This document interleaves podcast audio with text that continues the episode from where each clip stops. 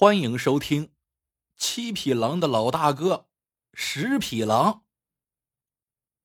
民国时期，大洪山有一位远近闻名的猎狼高手，叫古老西。说他是高手啊，不在于猎狼的数量，而是他猎的狼不见伤口，通体上下完整无缺，俗称全活。大凡猎狼，不是动刀。那就是动枪，这再好的枪法和刀工，那都不可能不留下伤口。通常打死狼以后，只有趁着血液还没有凝固的时候，立马开剥，这毛皮色泽才光洁明亮。为了保证皮毛的成色，一般是不会下药饵毒死狼的。这不动刀又不动枪，并且又不下毒的，古老西的猎狼手法。就成了难解之谜。古老西每年卖给县城好运货站十张全活狼皮，价钱是普通狼皮的好几倍。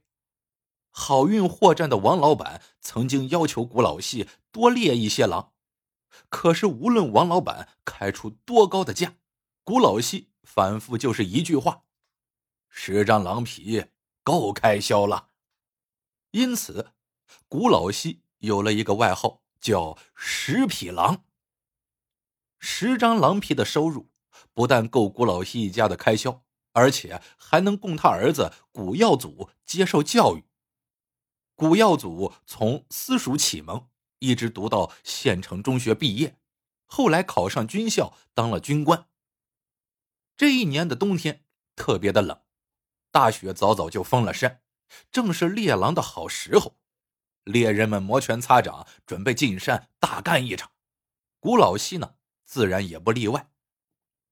古老西去县城赶集筹办冬猎的东西时，被好运货站的王老板拦住了，说有人想见见他。来到好运货站，王老板向古老西介绍了一位精明干练的年轻人，说是上海物资公司的胡老板，最近几年的全活狼皮。都是胡老板的公司收购的。胡老板满脸堆笑的说：“古叔叔，我叫胡占贵，和古耀祖是好朋友。他在上海当差，我和他经常把酒言欢。”古老西瞅瞅胡占贵说：“我和耀祖经常书信往来，怎么不见他提起你呀？”胡占贵笑着说：“我和他呀。”最近才认识，一见如故。这不，还怕你不信？他还让我呀带来一件信物。古老西接过信物，那是一件狼皮毛短裤，正是儿子古耀祖之物。这件短裤是古老西老婆缝制的，上面还绣着一个“古”字。古老西不由得双手微微发抖，眼圈一红，哽咽着说：“我儿子。”自从参军之后，除了书信往来，一直没有见面，不知他现在可好？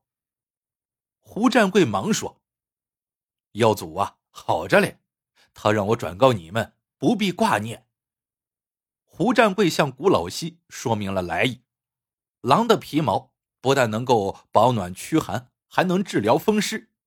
全活狼皮由于没有动过刀枪，就没有受伤流血。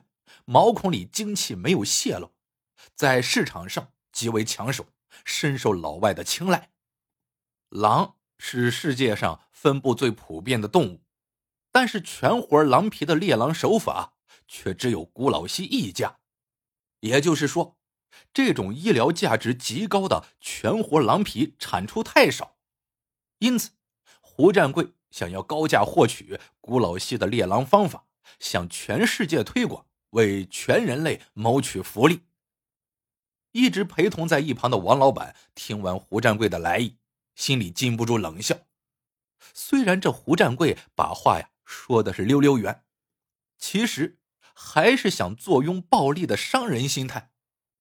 王老板了解古老西的脾气，莫说是儿子的朋友，就是亲娘老子从坟墓里爬出来求他，他呀也不会说出这种猎狼方法的。让王老板傻眼的是，这古老西不但爽快的答应了胡占贵的要求，而且还说要亲自带胡占贵猎狼，现场传授方法。古老西杀了两只山羊，用碎如细泥的羊肉和着小麦面做成了羊肉丸子，款待胡占贵。胡占贵吃相很文雅，把丸子嚼碎了，慢慢吞咽。古老西纠正他说：“这山里寒气重，吃羊肉御寒，羊肉丸子要囫囵吞下去，既不会散味儿，又耐饥耐寒。你这吃相，小娘们儿一样。”会被我们猎人小瞧的。胡占贵学着古老西的样子，囫囵吞了几粒，古老西才满意的说：“对喽，这才像个爷们儿。今晚要进山，你要多吃点儿。”天色渐暗，古老西扛了猎枪，拎了一包生羊肉丸子，带着胡占贵上了山。走了大约一个时辰，来到了一处山坳里。古老西四处张望一番，选了一处地方，放下了几粒羊肉丸子，然后带胡占贵爬到了一棵大树上埋伏起来。大雪还在纷纷扬扬落着，寒气逼人，胡占贵冷得直流鼻涕。这好不容易熬到了半夜三更，只听古老西轻轻嘘了一声。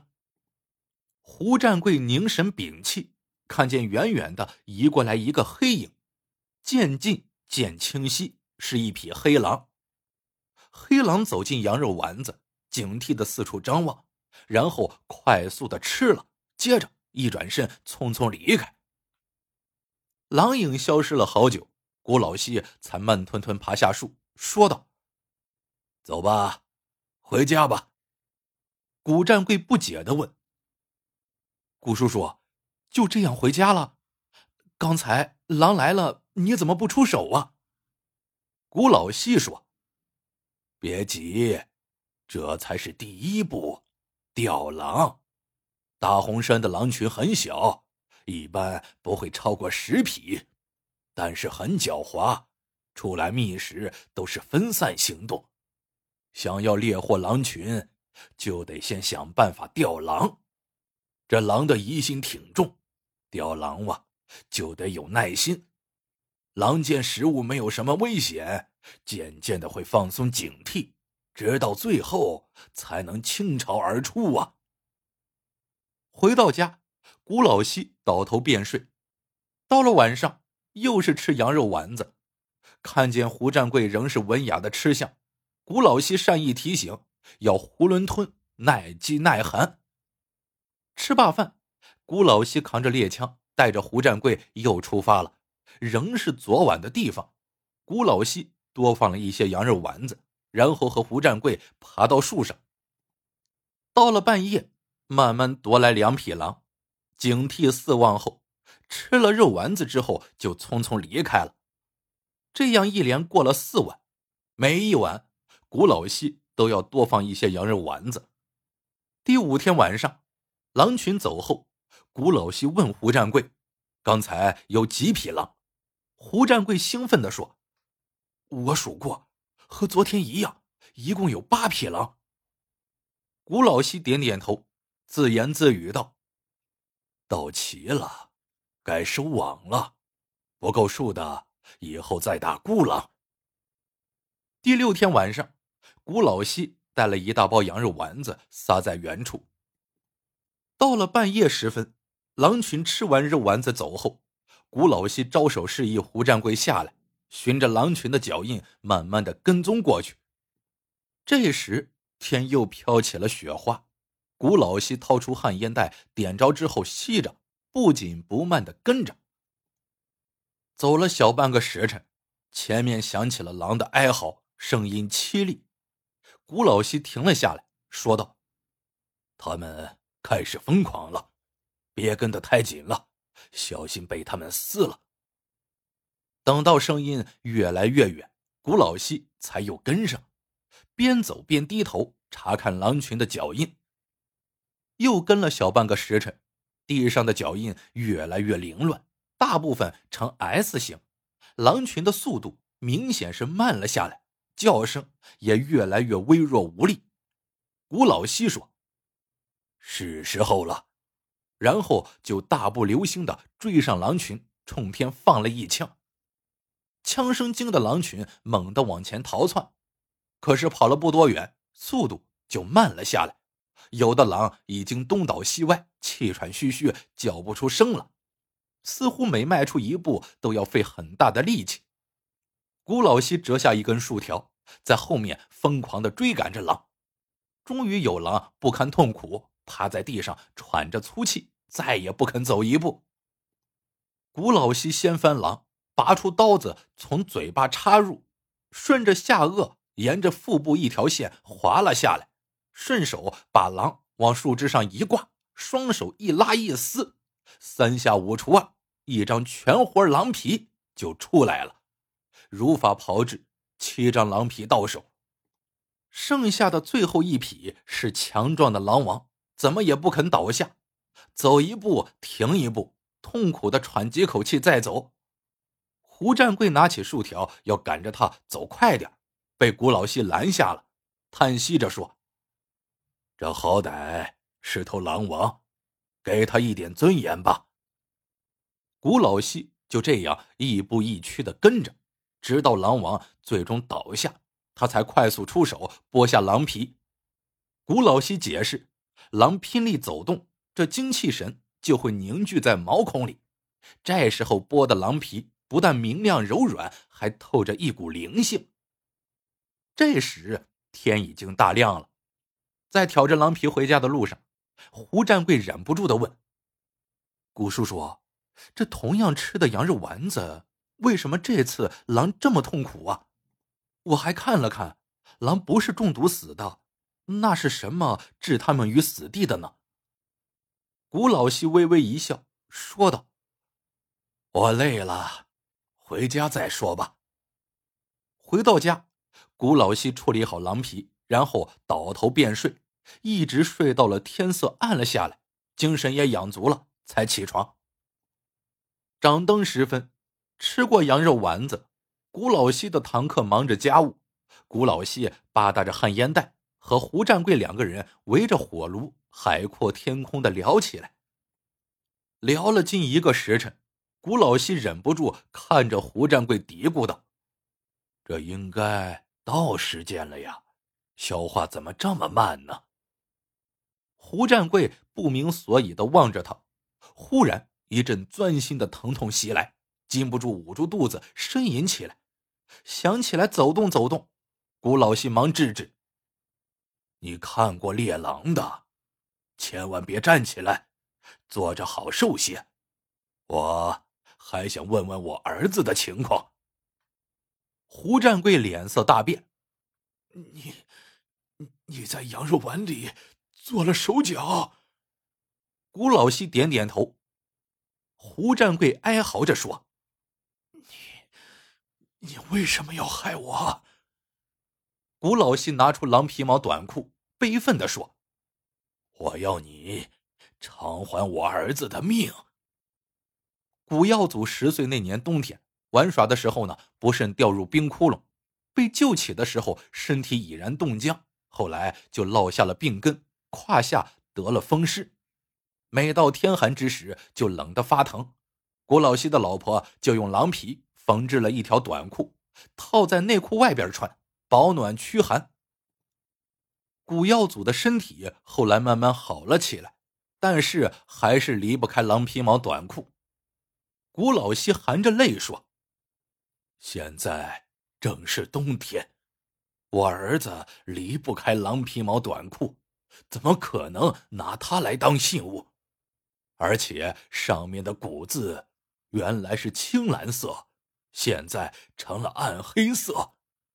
我是猎人，当然知道是被血水浸染过的。胡占贵苦笑着说：“当初我们认为狼皮毛短裤。”是贴身之物，又有古字为证，应该是最可靠的信物了。现在看来是考虑不周了。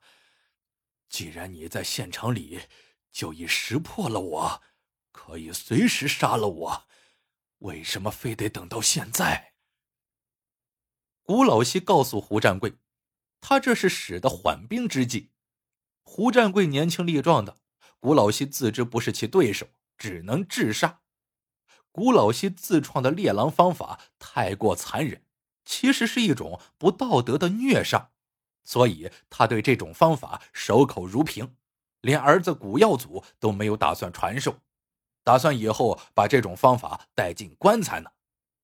为了稳住胡占贵，才破例答应传授。在吊狼的这段时间里，古老西同时呢也在吊人，就是培养胡占贵。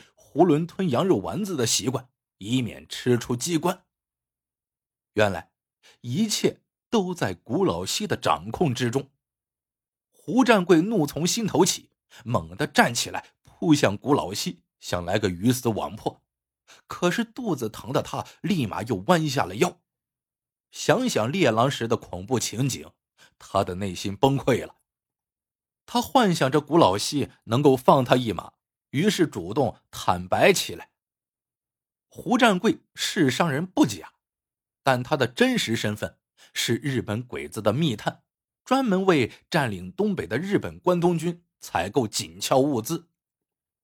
这全活狼皮制作的保暖衣物深受关东军高层的喜爱，故此指示胡占贵多多采购。胡占贵认为，东北地区也是盛产狼的地方。如果把全活狼皮的狩猎方法学到，在东北推广，就会获得大批的高质量的狼皮，完全可以满足日军的需要。但是，对于远在大洪山的十匹狼古老西，他们鞭长莫及。后来，胡占贵打听到了古老西的儿子在上海当了一个小军官，于是就想方设法结识了古耀祖。